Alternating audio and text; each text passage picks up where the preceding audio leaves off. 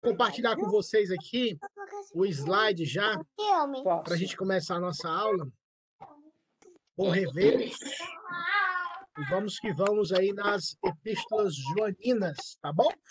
José Jonas, por favor, ore por nós, para que Deus nos abençoe e nos ilumine nessa manhã. Senhor nosso Deus, obrigado, Jesus, por mais essa oportunidade de estarmos aqui neste domingo para Amém. poder aprender mais da tua palavra, Senhor. Amém. Abençoe a todos que estão aqui participando e aqueles ainda que não entraram, Senhor Deus, que o Senhor esteja com eles também e que nós possamos, Senhor Deus, aprender mais de Ti. Em nome de Jesus. Amém. Amém, amém. Queridos, é, desculpa, é Judas, né? A gente vai ter que terminar Judas. Esse Judas não é o traidor, irmãos, viu? Não confundam. Esse Judas, no caso, é, era conhecido como meu, meio irmão do Senhor Jesus, irmão do Senhor Jesus. Tiago, como Tiago, e no caso agora Judas. Então, a carta de Judas é uma carta pequena, é uma carta do Novo Testamento. Como eu falei em outros momentos, ah, muitos teólogos estudiosos eles, eles estudam juntas as duas cartas, porque eles afirmam que o teor da carta de Judas é semelhante à carta de 2 Pedro, que combate os falsos ensinamentos, os falsos profetas. No tocante a esse contexto, é os gnósticos, aquela linha de pensamento que ela abre-se um leque de vários posicionamentos de interpretação da, das questões bíblicas ou das questões espirituais. Então, o gnosticismo, raramente nós iremos Alguém pode se atrever a falar, mas raramente, se formos honestos, podemos fechar um pensamento. Eles abortam e abraçam todo tipo de ensinamento dentro dessa base chamada conhecimento, conhecimento. Porque gnosticismo vem da palavra grega gnosis, que significa conhecimento ou conhecer. Então, hoje, eu colocaria o gnosticismo como a nova era, porque a nova era ela abraça toda essa perspectiva religiosa, conhecimento, iluminação, é, o aspecto da promiscuidade mesmo diante do âmbito religioso. Vocês já repararam várias vezes, quando sempre tem esse conjunto, e nos nossos dias, vamos lá. Quem nunca ouviu falar daquele João de Deus lá de Abadiânia, no Goiás? Não só ele, mas outros. Quando eles são, quando são descobertas, desculpa, quando são descobertas é, falhas, erros, ou confusões, ou enganos, roubo, e entre outras coisas, sempre tem o lado da sexualidade. Sempre tem um lado da, da, do aproveitamento das pessoas, homens e mulheres, não só o dinheiro, não só a posição, mas envolve esses prazeres carnais que o próprio Judas vai observar em sua carta, e Pedro também observou. Então, nós vamos tratar hoje desse contexto de forma rápida.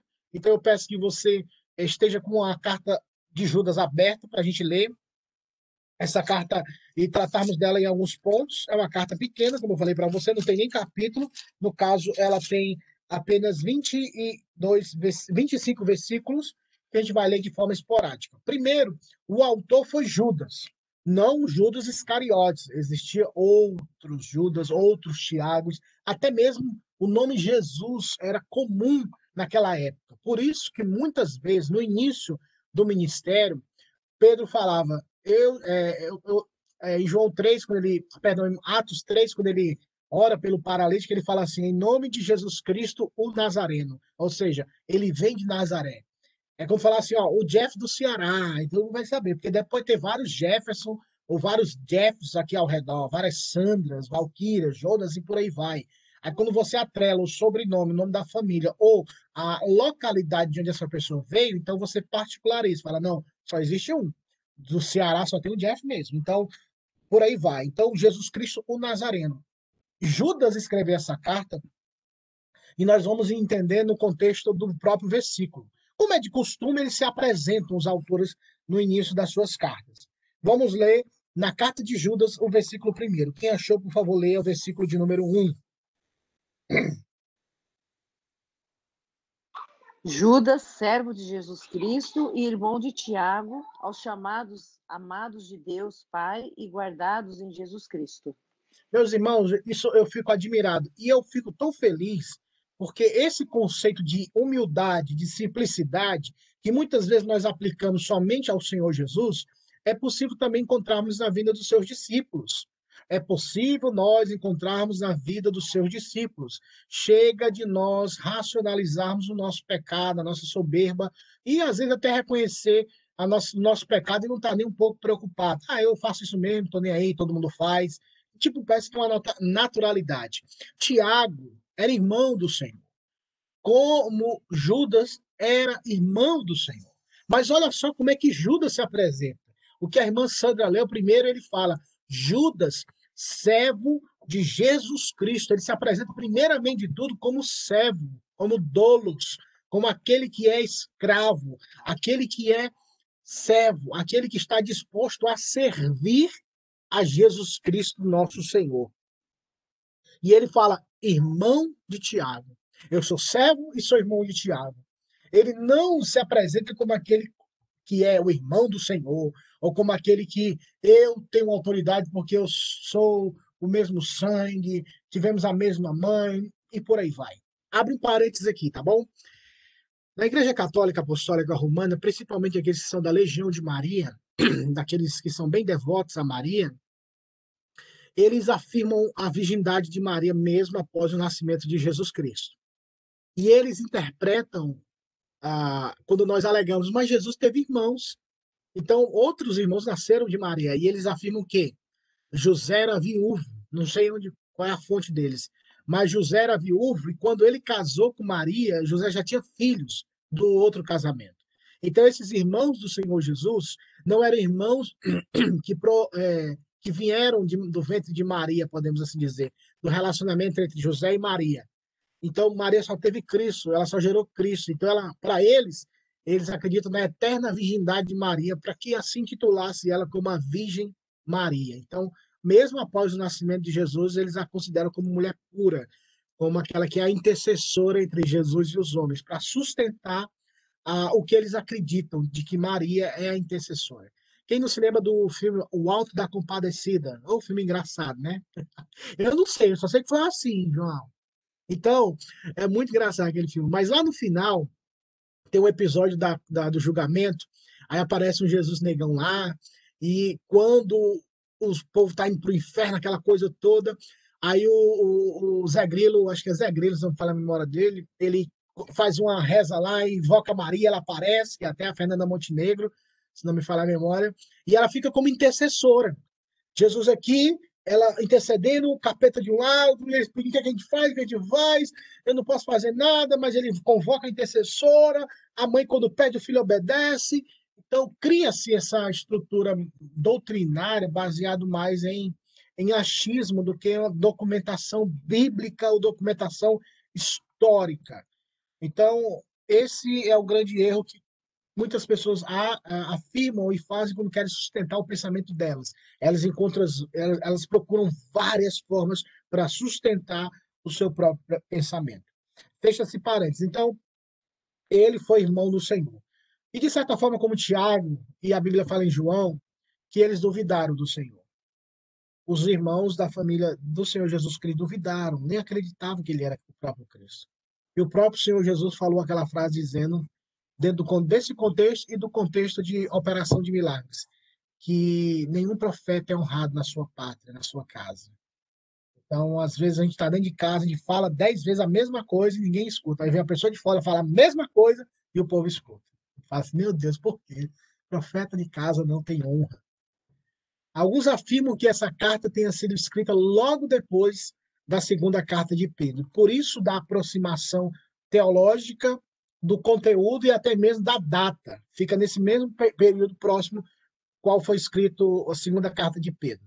E pelo conte conteúdo escrito, é. Eu não, eu não, encontrei ainda no teclado aqui como é que eu coloco acento na letra E, porque eles não, não me dão. Então, às vezes, eu errei ali, tá bom?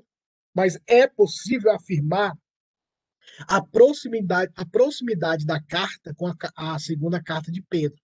Fica claro, quem já leu Judas e segunda Pedro. Judas dirige-se ao mesmo pro, problema dos gnósticos, libertinos, como faz segunda Pedro, e escreveu para animar, esqueceu para, para animar e encorajar os leitores a batalharem por uma fé ortodoxa, A gente vai ler lá Judas, vamos lá, Judas, versículo 3. Quem achou, leia, por favor. Livro, é, Carta de Judas, versículo 3. Não tem capítulo, não, é só versículo. Então, versículo de número 3. Amados, embora planeje, é, plane, pra, planejasse escrever-lhes com todo empenho sobre a salvação que compartilhamos, entendo agora que devo escrever a respeito de outros assuntos e insistir que defendam a fé que, de uma vez por todas, foi confiada ao povo santo. Ou seja, obrigado, João. Defender, batalhar, lutar. Nesse aspecto, é o conjunto doutrinário que a nossa confiança se baseia e, e tem como âncora. Então, nós precisamos lutar. Judas incentiva os leitores a que eles lutassem contra esses falsos ensinamentos e colocassem de encontros, colocassem contrários a esse falso ensinamento. Então, ele convoca e exorta para que eles possam trabalhar e o texto fala na versão atualizada, diligentemente. Ou seja, que haja um emprego de atenção, um emprego de, de cuidado, de atenção, para que não caíssem no erro doutrinário. E assim, caindo no erro doutrinário, a conduta será equivocada e errada, porque se você tem um erro doutrinário e segue esse erro, a sua conduta também será errada. Se você aprendeu errado vai crescer de forma errada, vai agir de forma errada, vai agir pecando e vivendo distanciado de Deus, é quase uma consequência. É bem simplório a, a terminologia, mas é o efeito dominó. Se você começou errado, tem uma base que é errada ou errônea, consequentemente você vai viver daquela forma. Hoje nós podemos entender muitas vezes que um movimento tal como chamado neopentecostal, da teologia da prosperidade, muitos que lá estão no caso, os membros, aqueles que frequentam, que é um povo simples, que querem bênçãos, querem providência, querem dinheiro, querem pagar as contas, viver, livrar-se das enfermidades como esses falsos profetas pregam, eles se deixam levar por esse engano. Eles nem analisam na escritura, então eles crescem nesse ambiente, eles vivem nesse ambiente e vivem a prática desse, desse erro dentro desse ambiente. Então, por isso que Judas lá na frente fala que a gente tem que ter até piedade da roupa manchadas pelo pecado desses que são levados ao engano. Então, essa é a nossa missão, de preservar a nossa fé nele, mas também de socorrer aqueles que estão sendo enganados, levados à morte. Assim como em 2 Pedro, falsos mestres chegaram à igreja que negam o único, o nosso único soberano e Senhor Jesus Cristo. Agora vamos ler o verso de número 4, que confirma essa palavra. Por favor, verso de número 4.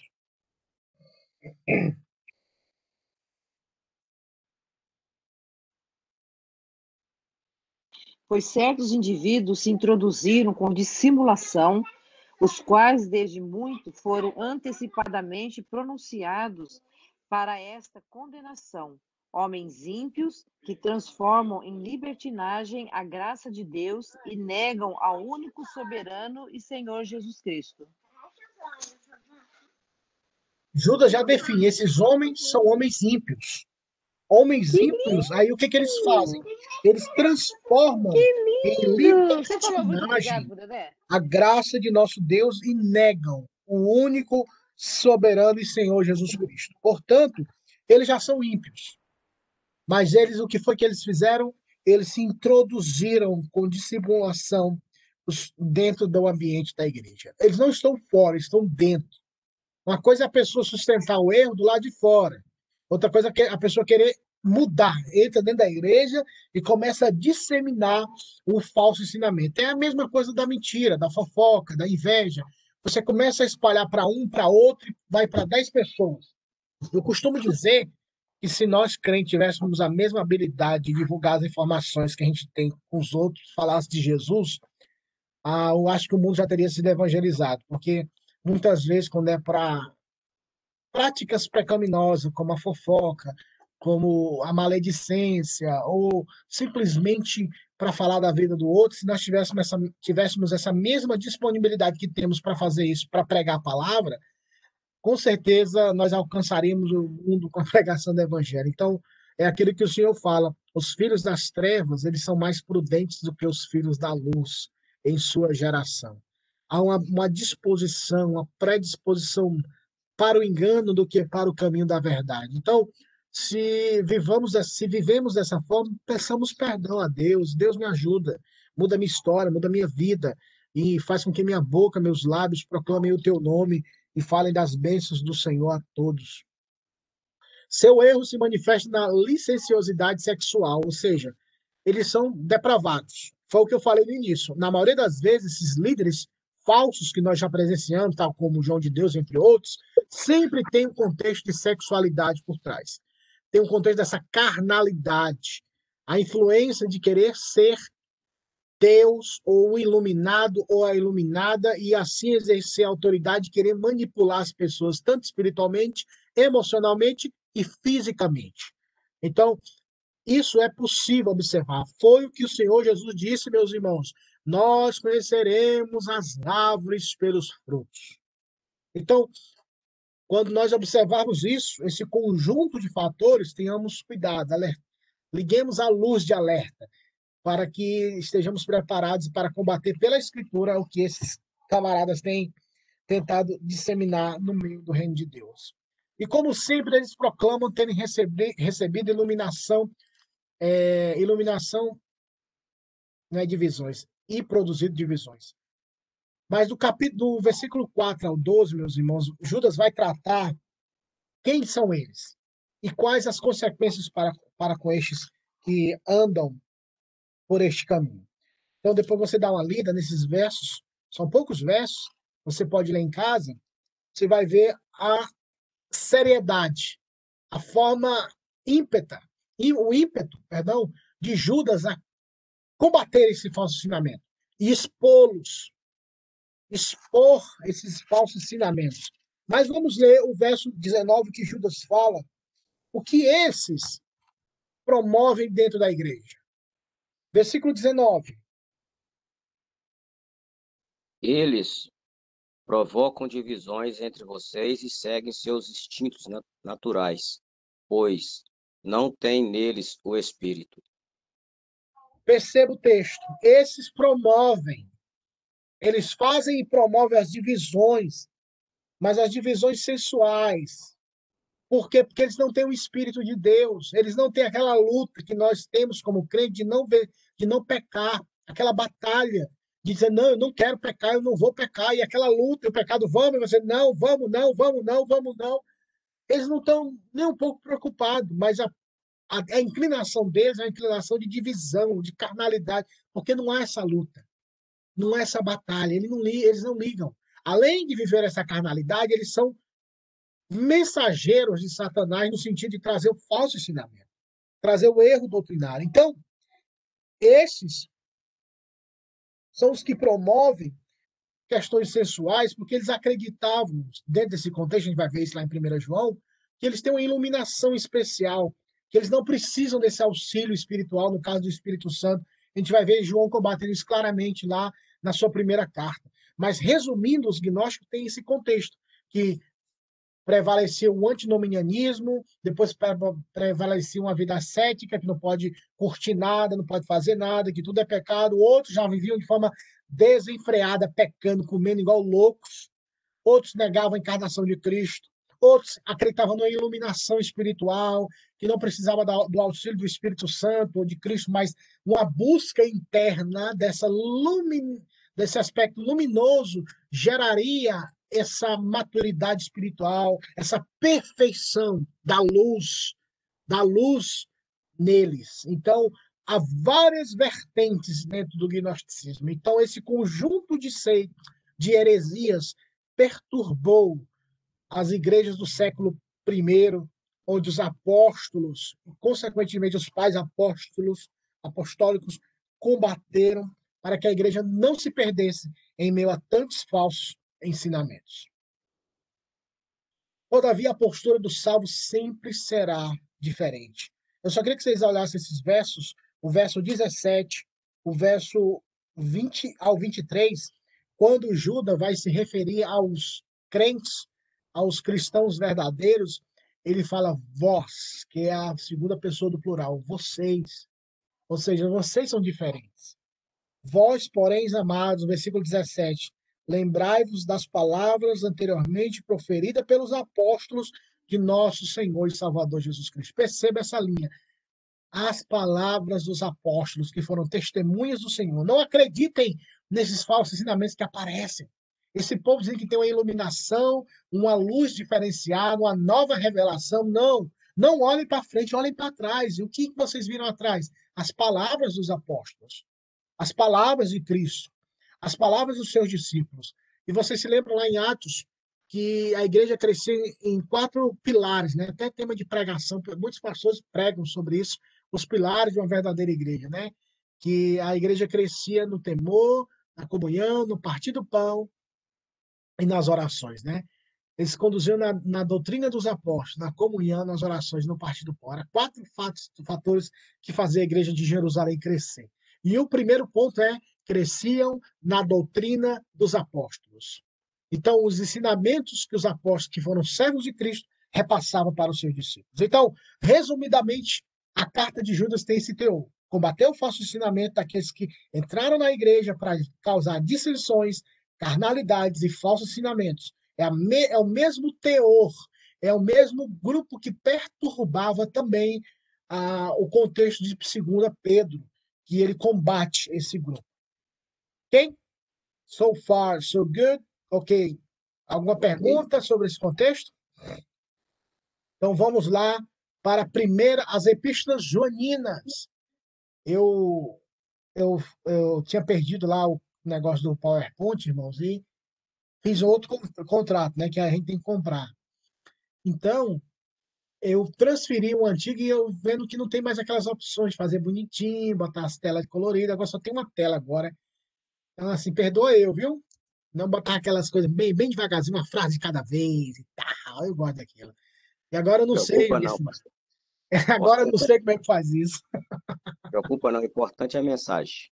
Amém.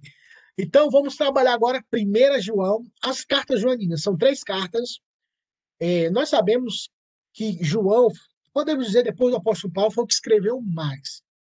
No aspecto de capítulos, talvez de conteúdo, João escreveu mais, porque o Evangelho de João e o livro do Apocalipse, é, ambos, o João tem 21 capítulos e o Apocalipse tem 22 capítulos. Então, talvez o conteúdo seja maior, mas cartas, quem escreveu mais foi Paulo. E João escreveu as três cartas. Por isso que a gente fala as cartas joaninas. É aceito é, em todas as. Como falar? Baixa crítica, né? Lembrar das aulas lá de segunda-feira, né? A baixa crítica, ela, ela não questiona a autoria de João. Ao contrário, né? Eles afirmam, porque eles acreditam no testemunho bíblico, histórico, e na história da igreja, sempre foi aceito que João foi aquele que escreveu tanto o Evangelho, como as cartas, como o livro do Apocalipse, da revelação que nós vamos ler. O autor no começo é diferente, porque o autor não se apresenta na introdução da carta. Se você lá abre comigo agora em, na primeira carta de João, primeira carta de João é, é, é, é depois de primeira de segunda Pedro, viu? Então, primeira carta de João, a única a única. Como é que a gente pode falar? O único sinal que, para nós, leitores, é, simples leitores, sem ser aquele, aquele leitor mais técnico que analisa o grego, para ver a, a, o vocabulário se é idêntico, você pode identificar a autoria vendo como a pessoa usa os vocabulários, usa as palavras e as sentenças e elas são parecidas.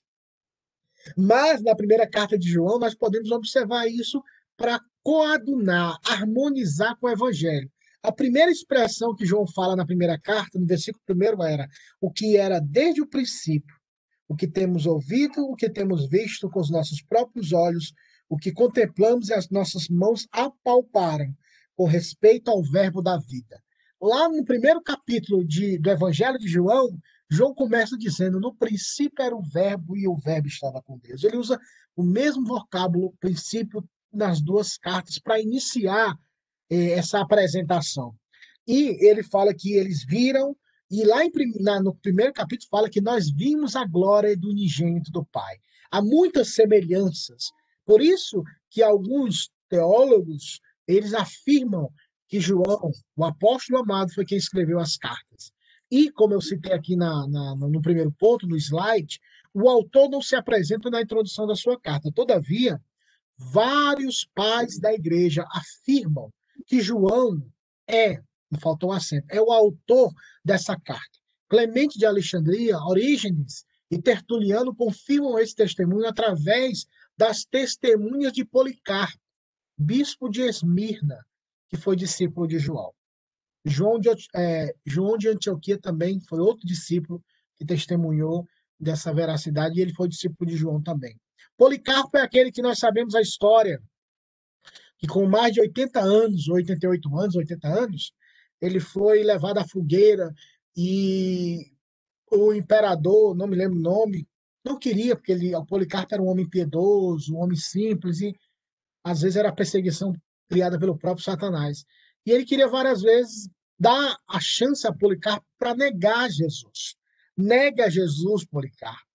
E você simplesmente se, se livrará da, do fogo, da morte. Você vai viver, Policarpo. Então negue várias vezes, várias vezes, nada. E Policarpo dizia não, não, não, não.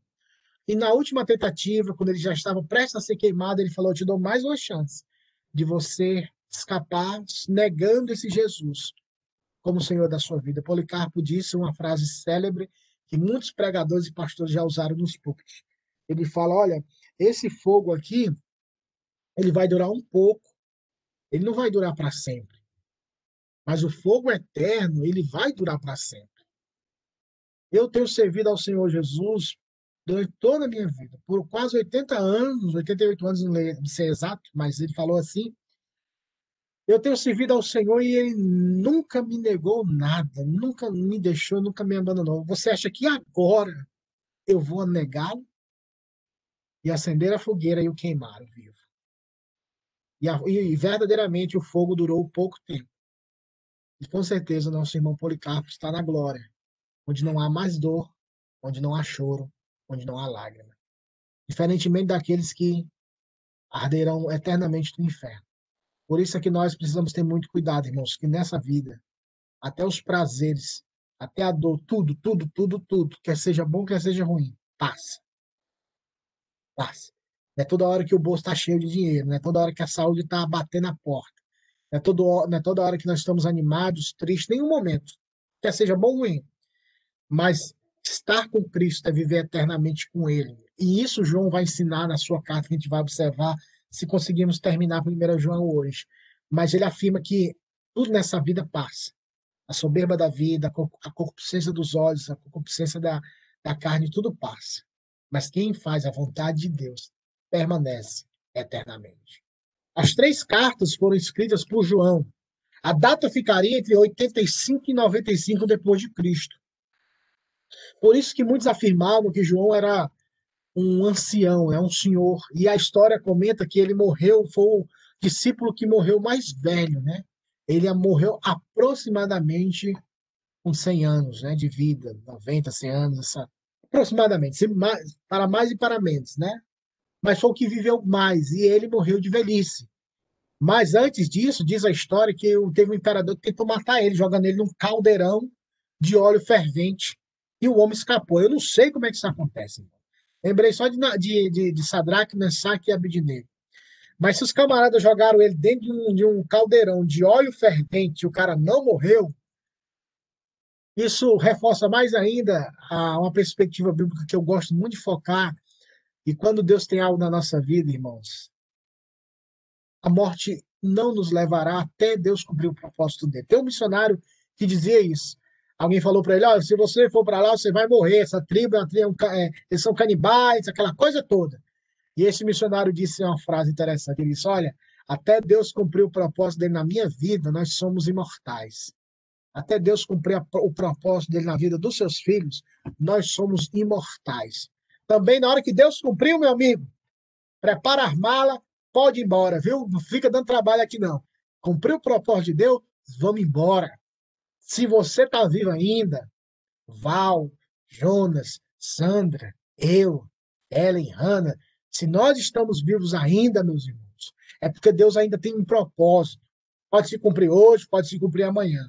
Mas na hora que Deus cumprir o propósito dele, quer seja de forma bem simplória aos nossos olhos, depois que cumpra esse propósito, pode ir embora.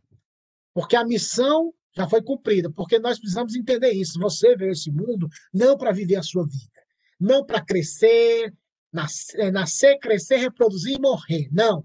Você nasceu para a glória de Deus, você vive para a glória de Deus, você viverá para a glória de Deus e você morrerá para a glória de Deus. Nós morreremos para a glória de Deus, meus irmãos. Então, se nós estamos vivos, Deus ainda tem um propósito. Nós é que somos egoístas e achamos que eu preciso trabalhar para ter uma casa, preciso trabalhar para isso, aquilo, outro, só para isso. Minha vida se resume a isso. Isso é errado. Não é errado ter casa, não é errado trabalhar. Errado é você resumir a sua vida nesse propósito e chegar. Eu comprei minha casa, eu comprei meu carro, eu casei, eu tenho filhos, agora estou satisfeito, agora eu, tipo, não tem mais nada para alcançar. Não, isso é mediano, é medíocre. Você vive para a glória de Deus. Coloque isso na sua cabeça. Assim como João viveu muitos anos, ele não só viveu por viver, ele viveu porque Deus tinha um propósito na vida dele. E é tão certo que depois que ele escreveu esse livro do Apocalipse e enviou essas cartas, ele foi recolhido. Então, entendamos essa verdade, tá bom? Novamente, o teor da carta se baseia no encorajamento a permanecerem fiéis nos ensinamentos dos apóstolos. Vamos ler lá então, primeira carta de João, capítulo 1, versículo 4. Olha só o que João já inicia sua carta afirmando. Quem achou, lê para nós 1 João, capítulo 4. Enquanto eu pego só alguém para mim. Estas coisas pois vos escrevo, vos escrevemos para que a nossa alegria seja completa.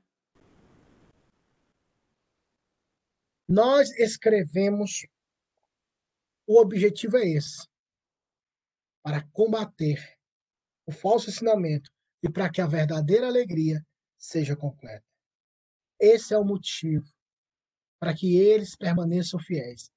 E a alegria de permanecer nos ensinamentos de Cristo é a, é a alegria de sermos fiéis àquilo que os apóstolos escreveram.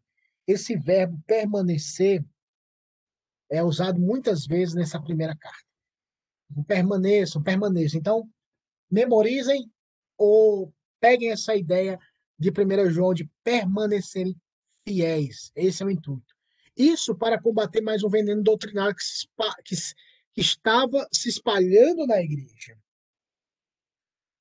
O ensinamento, dois tipos de ensinamento nesse contexto. Novamente, um grupo de gnósticos, docentismo, estavam introduzindo erros doutrinários no seio da igreja.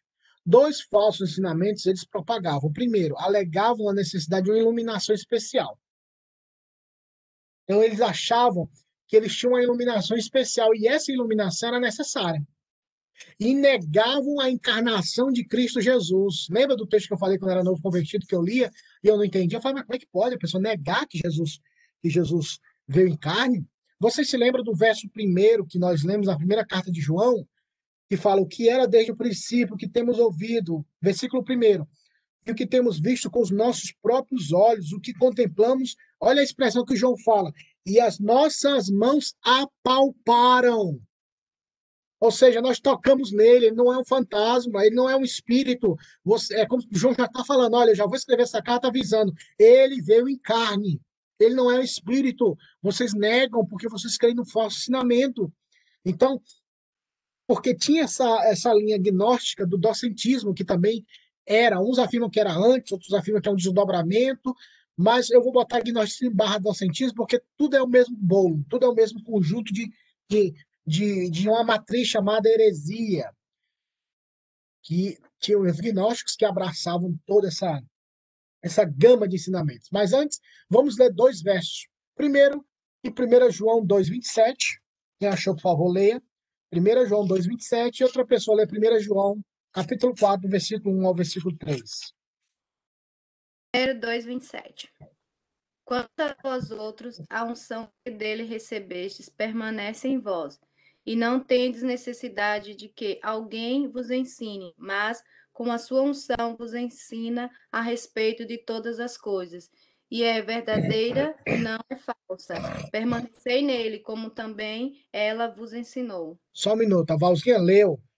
Olha o verbo de novo, permanecer. Lembra esse verbo, permanecer. É a questão da perseverança. Por que, que João escreveu isso?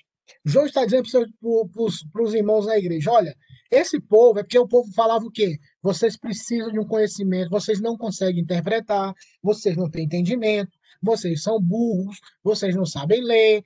É aquela história, irmãos, aquela história que quer minimizar o grupo e se enaltecer. O falso profeta é sempre ele é soberbo. Ele sempre se acha porque ele tem que dar aquele ar de superioridade. Ele tem que mostrar que você não sabe que eu sei que você não tem espiritualidade, mas eu tenho, que você não tem poder, mas eu tenho. Então sempre tem esse contexto de soberba. Aí João fala o quê? Não tem necessidade de ninguém vos ensine, porque eles queriam ensinar. Ó, oh, vocês não conhecem, deixa eu ensinar vocês. Vocês não conhecem a verdade. Vocês não conhecem a luz. Vocês não conhecem a unção verdadeira. Aí por isso que João escreve esse texto para combater, mostrando, olha, você já tem a unção, porque é aquilo que Paulo falou tendo nele crido, foste selado com o espírito da promessa, que Paulo falou lá em primeiro, a, aos Efésios, capítulo 1, versículo 16, se não me falha a memória, que ao crermos no evangelho da vossa salvação, nós somos selados com o espírito da promessa. Então nós já temos esse Espírito Santo é que nos ensina, abre nosso entendimento paulatinamente, gradativamente, dia após dia, a entendermos a verdade do evangelho.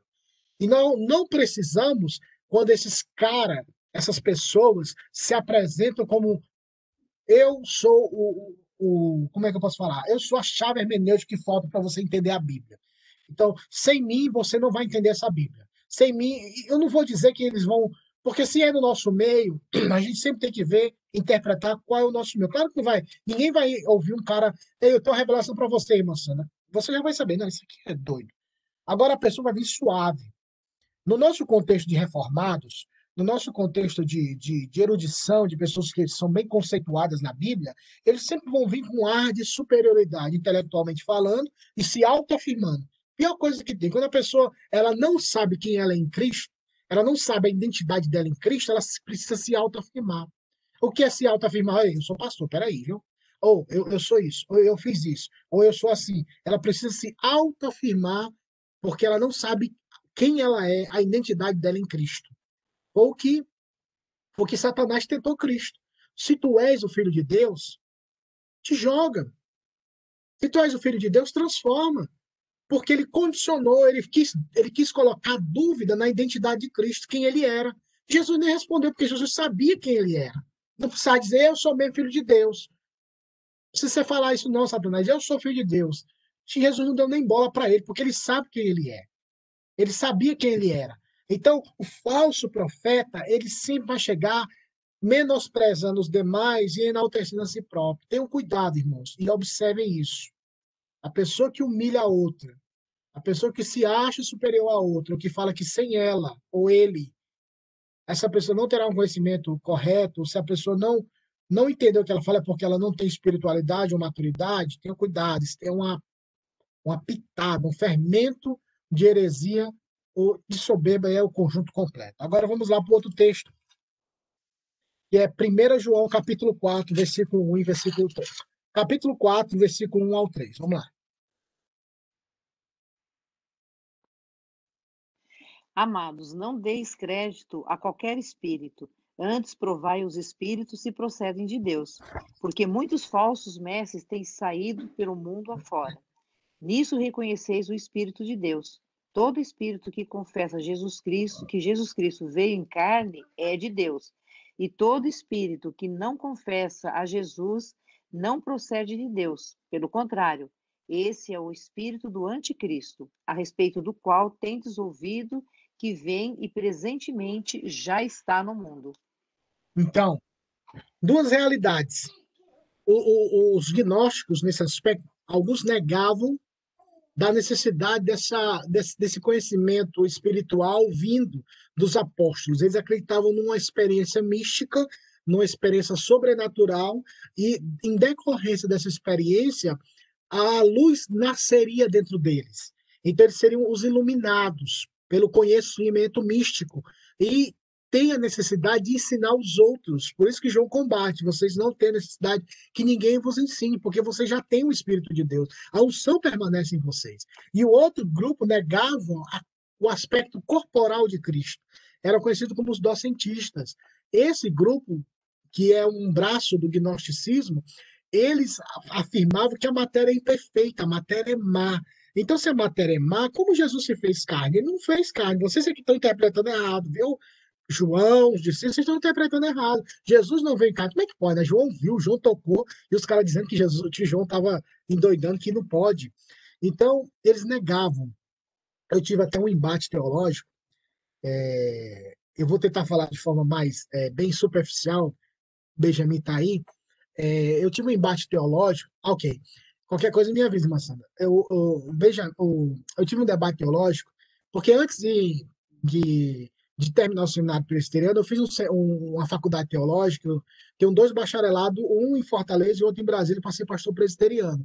Porque eu sabia que Deus queria na minha vida, então eu me dediquei aos estudos. Deus me chamou para isso, então eu trabalhava e estudava. Paguei a faculdade de teologia. E essa faculdade não é no seminário, é na faculdade. Então, por ser uma faculdade, ele não fechava o pensamento, ele tinha que apresentar todas as linhas doutrinárias, porque estava no processo de reconhecimento pelo MEC. O MEC é do Ministério da Educação no Brasil, então ele não pode fechar, não pode ser confessional. Então, tinha professores que você perguntava da salvação, ele perguntava qual linha doutrinária você quer aprender o que é a salvação? Na linha bartiniana, na linha calvinista, na linha arminiana. Então, os professores eram feras de apresentar as linhas, eles não fechavam nada, não. Mas eu tive um professor que ele. A gente teve um debate na sala, porque eu afirmava pela Bíblia que Jesus Cristo veio em carne, mas ele não tinha os mesmos desejos carnais que eu, que nós temos, porque ele não veio, ele não veio debaixo da maldição de Adão. Porque se ele viesse pra, no contexto bíblico, ele não poderia salvar ninguém, ao contrário, ele precisaria de salvação. E ele falava: não, Jesus era homem como eu e você. Jesus sentia tentações com mulheres, Jesus tinha aquela fase da vida do jovem, aquelas palavras lá que eu não posso citar aqui, mas aquelas tentações do jovem, de, de pré-adolescente, se cobrindo o corpo, se tocando e tal. E ele afirmava que Jesus fazia isso. Eu falava, você é louco. Aí ele, eu falava assim, ele falou, louco é você, Jefferson. Você está sendo um docentista. Ele me chamou de docentista nessa época porque você está negando o aspecto corporal de Cristo. Eu falei, não estou negando. Eu estou dizendo que ele não tem a mesma natureza pecaminosa que eu e você tem. Nós, eu e você, professor, nós desejamos mulheres porque nós somos pecadores. Mas Jesus era santo internamente. Aí falou para mim, quer dizer que quando ele olhava para Maria Madalena, Jefferson, ele não sentia nada por ela. Eu falei assim, ele sentia compaixão, professor. Ele não sentia nada de carnalidade, não. Carnalidade é eu e você. Então foi um embate durante algumas aulas, ele sempre, ele sempre cutucava, e eu também cutucava, então ele ficava nos embates. Mas era assim, foi saudável, né, para crescimento. Então, há uma realidade que às vezes as pessoas ultrapassam as barreiras doutrinárias. Existe o aspecto de que Cristo, ele veio em carne, mas ele não teve a mesma natureza que eu e você tivemos. Quer dizer, que temos. Eu peco, porque eu sou pecador, eu peco porque eu sou pecador. Eu tenho, eu cresci, eu nasci em pecado. A minha estrutura, a minha herança, a minha, a, a minha, o meu DNA é de pecador. Agora, quando Cristo vem, ele muda, ele transforma a velha natureza em uma nova natureza. E quando Cristo Jesus veio ao mundo, ele veio santo, porque quem gerou ele no ventre de Maria foi o poder do Espírito Santo. E a gente agora vai entrar no Natal, né? Então a gente vai aprender muito sobre algumas questões de porque Jesus se fez carne e entre outras coisas. Então, o erro dos docentistas, eles acreditavam de fato, a matéria é má, imperfeita, mas isso não quer dizer que Cristo, porque ele foi carne, ele se fez carne, que ele teve a mesma natureza adâmica. Por isso que Paulo chama ele de segundo Adão. Ele não fala, não chama ele de a, a, a como é que eu posso falar de um de um como se fosse a consequência do primeiro Adão. É como se fosse o segundo Adão. E o segundo Adão é um Adão que foi criado da mesma forma, no sentido de não ter o pecado em seu coração. Ou seja, a tentação não era interna, a tentação era externa, vinha de fora, não interno. Porque ele não tinha esse desejo, como o Tiago fala. Nós pecamos porque quando somos atraídos pelos nossos próprios desejos, os nossos próprios desejos, internamente. Então, eu espero que vocês estejam me entendendo. Então, esse grupo negava porque eles afirmavam a matéria é má e perfeita. Então, vamos só um pouquinho para o nosso mundo hoje. Dentro da Igreja Reformada existe um povo que eles falam assim: nós, a gente, como crente, a gente tem que ver as coisas na ótica de Deus, na ótica redimida. Então, a gente tem que aproveitar tudo, porque tudo é criação de Deus. Perfeito, certo. Aí, um, alguns desses exageram. Já que tem que, já não é pecado, a gente consegue ver as coisas como são na, na ótica de Deus, então eu posso usufruir de tudo, mas com sabedoria. E às vezes nós e às vezes essas pessoas usufruem de tudo, mas sem sabedoria. Então, são lutões, beberrões, pessoas que se entregam em demasia a essas questões que não são pecados, mas essas pessoas têm mais prazer nessas coisas do que nas coisas de Deus. Ou seja, eles pegaram uma, uma verdade e, a, e, a, e essa verdade eles distorceram. Entendeu? Eu posso comer um filé mignon, eu não posso comer o boi todo de uma vez, não é verdade? Eu, a Bíblia fala que não é pecado beber. Mas eu não posso beber a tal ponto de ficar embriagado. Isso é pecado. Então essas pessoas não sabem esse limite. Eles pegam um benefício e destroem ou levam as consequências erradas e errôneas. Então, tenhamos sabedoria, meus irmãos, a usufruir daquilo que Deus tem para nós. Foi o que Paulo disse. Todas as coisas me são lícitas, mas nem todas as coisas me convêm. Eu posso fazer todas as coisas, mas eu não serei dominado por nenhuma destas. Ou seja, eu posso fazer qualquer coisa, eu não posso ser dominado. Quem domina meu coração tem que ser Cristo. Então, perceberam os dois erros desse contexto, da iluminação, do conhecimento, e, outro, e outro grupo, que também era decorrência do primeiro, negavam a humanidade de Cristo. Por quê? Porque nós temos uma iluminação que vocês não têm. Nós somos inteligentes, vocês não são. Nós temos a percepção, vocês não têm. Por isso que eu estou falando que Jesus veio, não veio em carne. Entendeu? Vocês não têm essa iluminação, por isso vocês não compreendem. Aí João combate. Não. Vocês têm que permanecer nos ensinamentos dos apóstolos e no que nós vivemos e vivenciando. E João fala: nós apalpamos ele. Eu abri uma, uma citação aqui, interessante, que eu vi no livro, dizendo assim: para esse grupo, o caminho da salvação consistia em obter a gnosis, né, que é a palavra grega para o conhecimento. O conhecimento. Só o fato, o conhecer. O que não era simplesmente a apreensão intelectual, mas uma, mas uma experiência mística, através da qual a alma do homem poderia escapar da escravidão às trevas e, quando morresse, iria para o mundo da luz. E esse ponto, e a gente vai trabalhar semana que vem, que o tempo não dá mais, mas outra realidade, como decorrência disso, sabe o que, eles afirmavam? Que eles não pecavam. Por isso que João fala: aquele que não diz que tem pecado, esse é do diabo. Aí ele continuou, e se pecarmos, aí entra a condicional que a gente vai ouvir semana que vem. Porque a pureza era tão grande, a, a, a sensação, o sentimento de que nós somos iluminados, e que o erro não habita mais em nós, porque porque nós somos seres espirituais a tal ponto que não praticamos o pecado. Agora aí, aí você vai entender o contexto de cada carta, né? Trazendo para os nossos dias um pouquinho. Quando isso acontece no meio do povo, é aquelas pessoas que são irrepreensíveis no sentido de não quererem ser exortadas. Quando você exorta uma pessoa, eu, eu até eu, converso muito isso com a Ellen.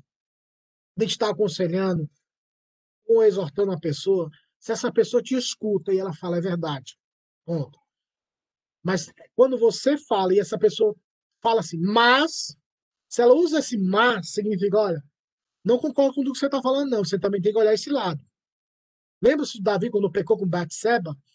No Salmo 51 ele diz: Eu pequei, eu pequei, tão somente contra ti pequei. Ele não falou, é, senhor, eu pequei, mas como é que pode? Uma mulher pelada ali no, no negócio, todo mundo olhando aquele negócio, eu não tinha como correr, né, senhor?